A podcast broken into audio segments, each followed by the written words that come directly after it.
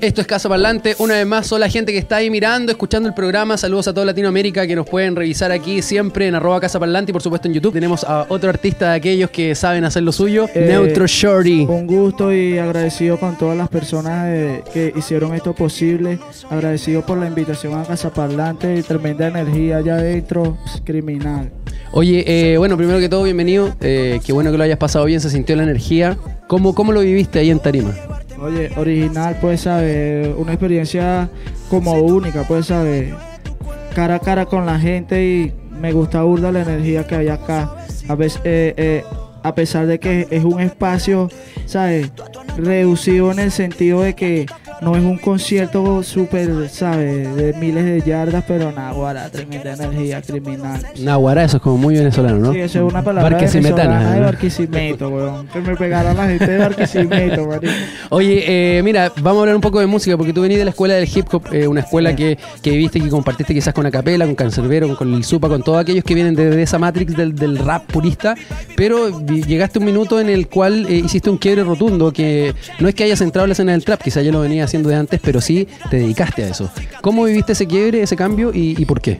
Pues este realmente me ha, me ha beneficiado eh, a nivel de negocio y también a nivel musical, porque es como eh, esto es como una receta para mí. O sea, suponte que yo soy un chef y tengo en mi haber una receta que es mi receta top, que es la receta del rap, ¿verdad? Pero la gente en mi restaurante me pide otras cosas, entonces simplemente yo a mi, en mi haber decidí poseer otras recetas para complacer a otros tipos de comensales, ¿me entiendes? Este, tuve una trayectoria de más o menos 7, 8 años transmitiendo mensajes en el rap, protestando y...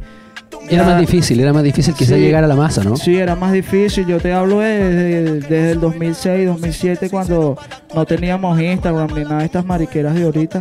Entonces, ya aprovechando esta, estas plataformas y toda esta ayuda que tenemos en las redes, ese quiebre pues me benefició, como te digo, por todo el auge que viene dando en las redes sociales, las plataformas, el, el movimiento del trap, no tanto como música, sino como estilo de vida. Oye, tiene que ver, quizás tú crees que pasa por ahí por el contenido y además por el ritmo de la música, que el trap te hace ya bailar o moverte por sí solo, que da con la nueva generación, pero me gustaría tenerme un poco en el contenido. Eh, hay una, una responsabilidad siempre en los géneros musicales y el trap como que por ahí no la, no la asume o simplemente le falta el respeto de alguna manera, que no lo hace el hip hop, el hip hop trata de dejar un mensaje, o ya sea positivo o algo bien eh, eh, confrontacional.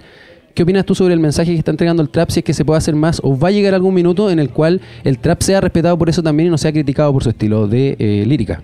Bueno, sinceramente yo he visto masas criticando el trap que dicen ser puristas, seguidores del movimiento hip hop y, del rap como tal, de que como tú dices, dan mensajes más conscientes, pero realmente son fanáticos de Tupac Shakur, de Snoop Dogg, de Notorious B.I.G., de Mac Dre, de Easy, de muchos raperos que en sus letras sinceramente lo único que cantaban era trap, pero con letras, con, con pistas de rap, ¿me entiendes? Claro. O sea, el trap no es más que lo que se ve en la calle, no es más que el que josea en la calle y vende la droga para ganarse la vida. El rap no es más que la mujer que te rompe el corazón y hace que tú seas una lacra.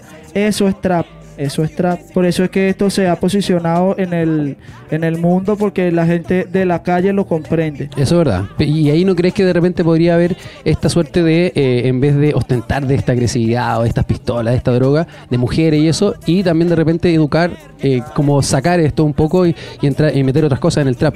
¿Podría ser? Estás en lo cierto. Por ejemplo, yo tengo una canción que se llama Camino Solo que identifica a bastantes personas porque no tiene un mensaje violento y, y agresivo como, como tú dices, sino tiene ya más un mensaje consciente que te inspira a que no importa cuántos problemas tengas en tu vida y por qué estés atravesando, tienes que seguir adelante así tengas que estar solo en esta vida. Por lo menos esa canción te enseña esto. También tengo otras canciones que te enseñan muchas cosas malas, pero realmente también el trap tiene canciones buenas como tiene canciones malas y así es el mundo. Pues existe Dios y existe el demonio.